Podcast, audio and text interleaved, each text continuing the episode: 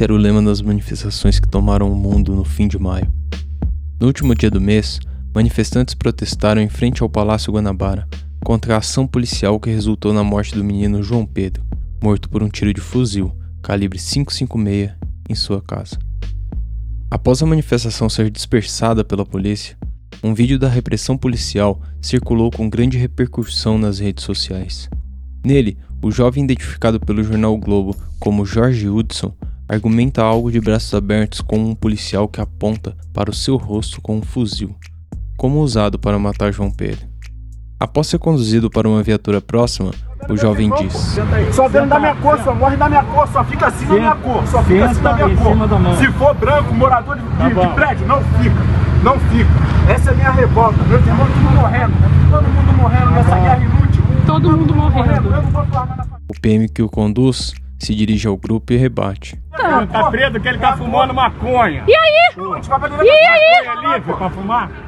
Não, ele não é livre.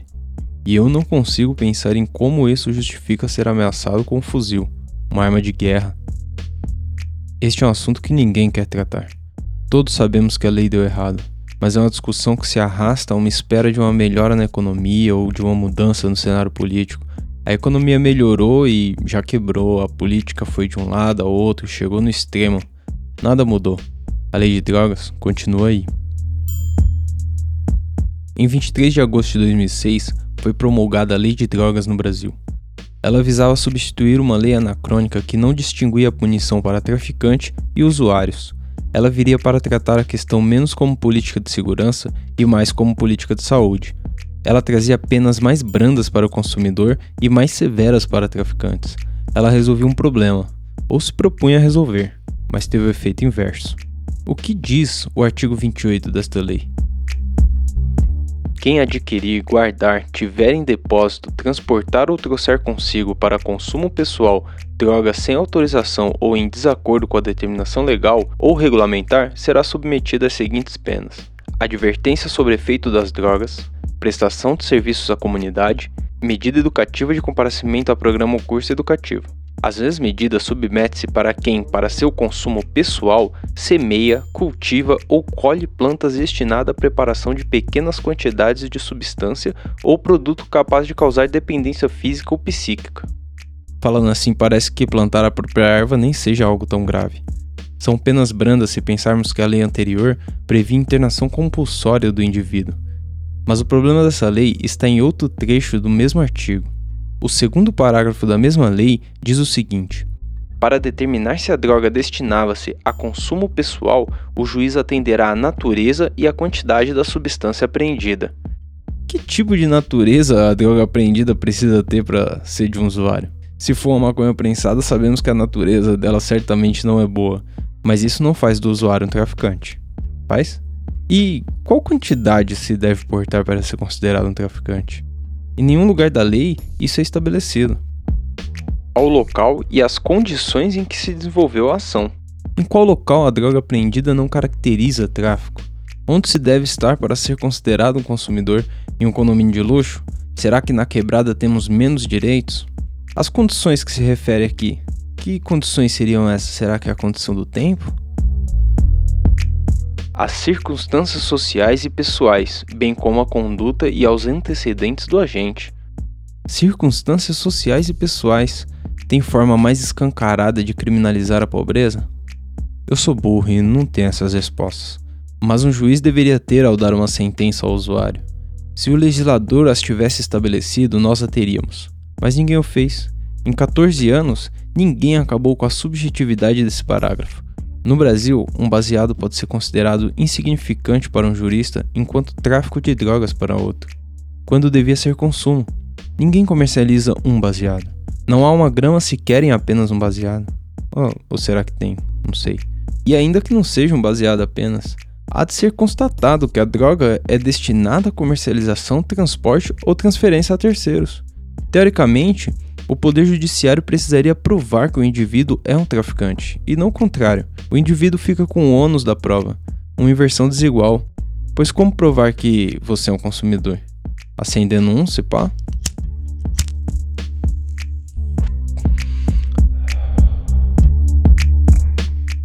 O artigo 33 da lei diz que tráfico é importar, exportar, remeter, preparar, produzir, fabricar, adquirir, vender, expor à venda, oferecer, ter em depósito, transportar, trazer consigo, guardar, prescrever, ministrar, entregar a consumo ou fornecer drogas, ainda que gratuitamente, sem autorização ou em desacordo com a determinação legal ou regulamentar.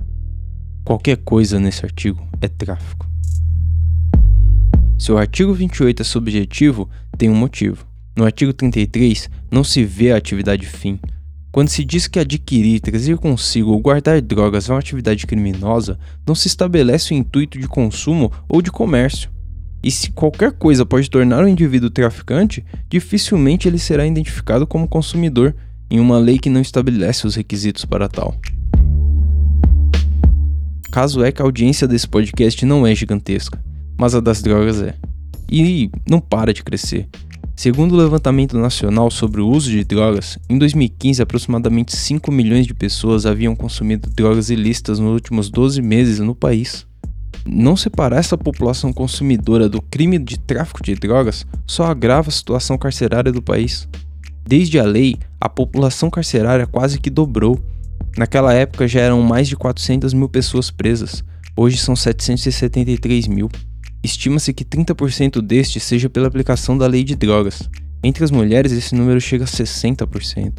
Em 2006, eram 31 mil pessoas presas por tráfico de drogas no país. Esse número chegou a 163 mil em 2019. E a situação carcerária do país não é agravada apenas pela massiva quantidade de pessoas que são presas, como também pelo tempo da qual elas permanecem no sistema penitenciário. Além de a maioria das prisões serem categorizadas como crime hediondo e renderem penas de 5 a 15 anos de reclusão, muitos flagrantes de pequena quantidade são convertidos em prisão preventiva e amargam meses até ser julgado. Imagine você o que seria hoje perder alguns meses da sua vida. Para alguns significa perder o emprego, para muitos é perder a sua renda por completo, a estabilidade familiar e até o lugar onde mora. Dentro do sistema penitenciário, essas coisas pesam e o Estado não protege a família desse acusado, por vezes inocente, e resta esse o crime organizado. É aí que transformamos um consumidor de drogas em um soldado armado das organizações criminosas. Elas já esperam essa contribuição do Estado. Não à toa eles estão presentes em quase, se não todos os presídios do país. Mas entre os milhares de encarcerados pela política de drogas no Brasil, havia um presidiário que cumpria a pena no centro de detenção provisória de Diadema.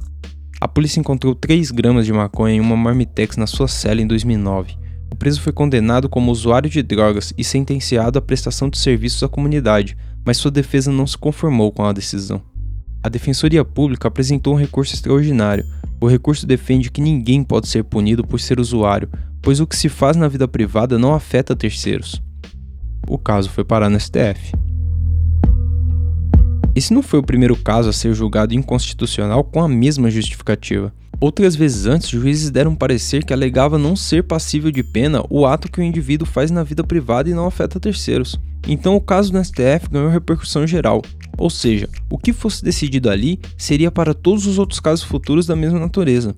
Há quem seja mais audacioso e diga que os ministros poderiam até determinar uma quantidade de droga que seria necessário para distinguir o consumidor do traficante.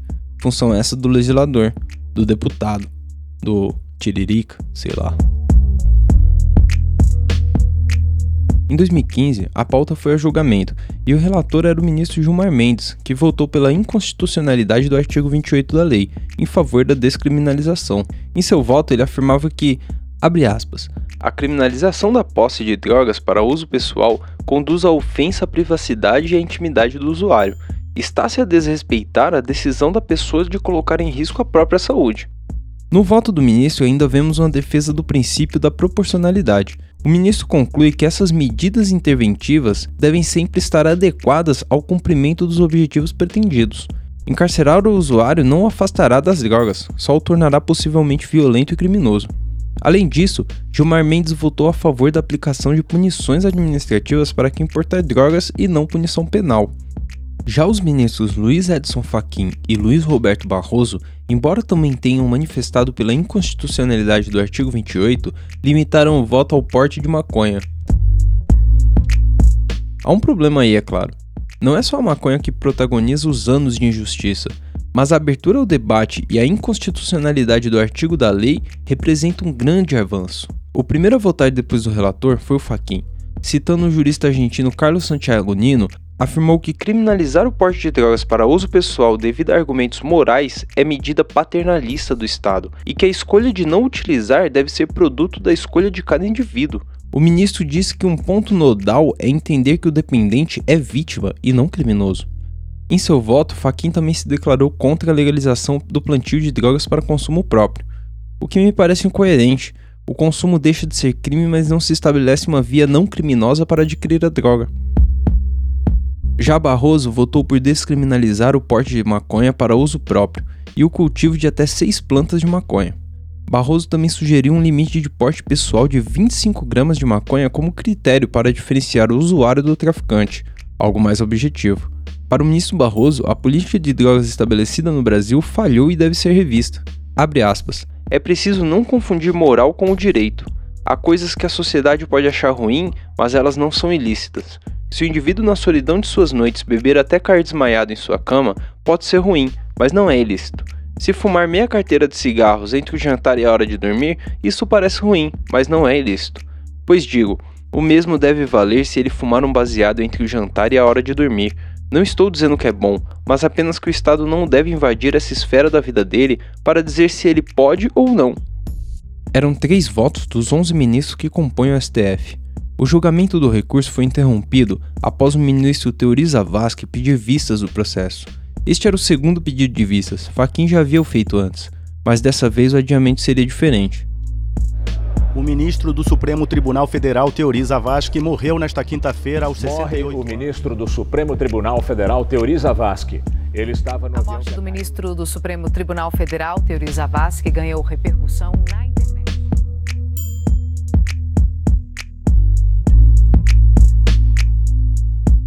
O ministro Teori Zavascki morreu em um acidente aéreo no dia 19 de janeiro de 2017. Ele viajava do campo de marcha em São Paulo à cidade de Paraty, no litoral carioca. Durante a aproximação para pouso, em condições restritas de visibilidade, o veículo caiu na água da Baía de Paraty. Ficou completamente destruído e todos os ocupantes morreram. No acidente, além do ministro Teori Zavascki, estavam na aeronave outras quatro pessoas. O ministro acumulava em seu gabinete mais de 50 inquéritos de ações penais da Lava Jato. O caso mais importante, que ainda aguardava sua homologação, era a delação premiada de 77 executivos da Odebrecht. Isso, sem dúvida, adiou muito votações no plenário do Supremo, e a vida seguiu. O ministro seria substituído no mês seguinte e o presidente Michel Temer indicou ao Supremo seu ministro da Justiça e Segurança Pública, Alexandre de Moraes. Ele herdaria muitos processos, incluindo o voto a respeito da lei de drogas. Depois de dois anos analisando a questão, ele disse estar pronto para votar e o presidente do Supremo, ministro Dias Toffoli, colocou a pauta para o ano seguinte. Ainda em 2015, o então ministro da Justiça do governo Temer deu pistas de como pensava sobre o assunto. Aspas para Alexandre de Moraes. Tente arrumar uma testemunha contra um traficante. Primeiro para ver se ele vem, depois para ver quanto tempo ela dura, o traficante mata, coloca terror onde mora, mexe com a mulher dos outros e mata o marido. A polícia é 100%? A culpa é da polícia que prende? 91% dos presos foram condenados. Então estão errados o promotor que denunciou, o juiz que condenou e os três desembargadores que mantiveram a condenação? Podem estar todos errados? Pode. Agora, isso é muito mais profundo. Temos que fortalecer a autonomia de cada instituição. O usuário que coloca uma faca no seu pescoço para conseguir dinheiro para comprar droga merece ser preso? Não subestimamos a violência do tráfico. Fecha aspas. O julgamento aconteceria em junho de 2019 e o voto do careca era até previsível, mas não tivemos a oportunidade de ouvi-lo também, porque nós já estamos em 2019 nessa narrativa e eu acabei pulando 2018, o ano em que aqueles que diziam que bandido bom era bandido morto que o Brasil vivia uma epidemia de drogas e os que mais simpatizavam com o encarceramento dos pobres chegaram ao poder. Eles foram eleitos.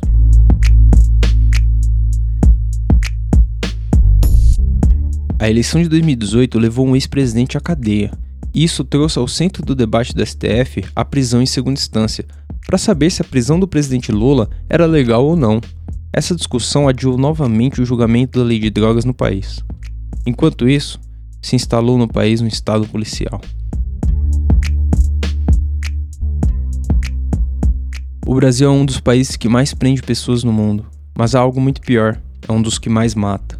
No Rio de Janeiro, o governador Wilson Witzel, eleito em 2018, fez com que a guerra às drogas continuasse enxugando gelo, mas agora com muito mais mortes, com muito mais sangue, de gente inocente. Evaldo Rosa morreu com nove tiros de fuzil disparados por militares do exército.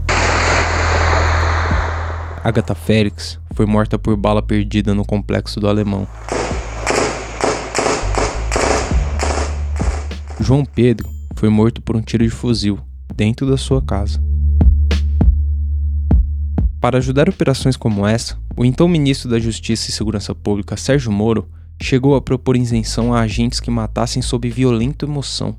Policiais assassinos, com o cu dando bote, tá ligado? Ameaça de AI-5 se tornaram rotineiras em manifestações a favor do governo. Se a esquerda radicalizar esse ponto, a gente vai precisar ter uma resposta. E uma resposta, ela pode ser via um novo AI-5. O STF foi ameaçado por inúmeros deputados, por ministros. Eu, por mim, botava esses vagabundos todos na cadeia, começando no STF. A Polícia Federal foi sequestrada pelo miliciano que ocupa a presidência da República. E a democracia passou a ser ameaçada. E o que isso tem a ver com a nossa lei de drogas? Ela foi criada para prender traficantes. Ela continua prendendo pretos, prendendo pobres, prendendo pessoas doentes. A depender dos rumos da nossa democracia, ela vai prender comunistas. E não pense que comunista é quem usa vermelho ou defende igualdade social. Comunista para eles são cientistas, é a imprensa, é a oposição, são as ONGs, é a favela, somos nós é quem discorda do governo fascista que chegou ao poder, é quem não aceita Jair Bolsonaro acima de tudo, quem não aceita a milícia acima de todos.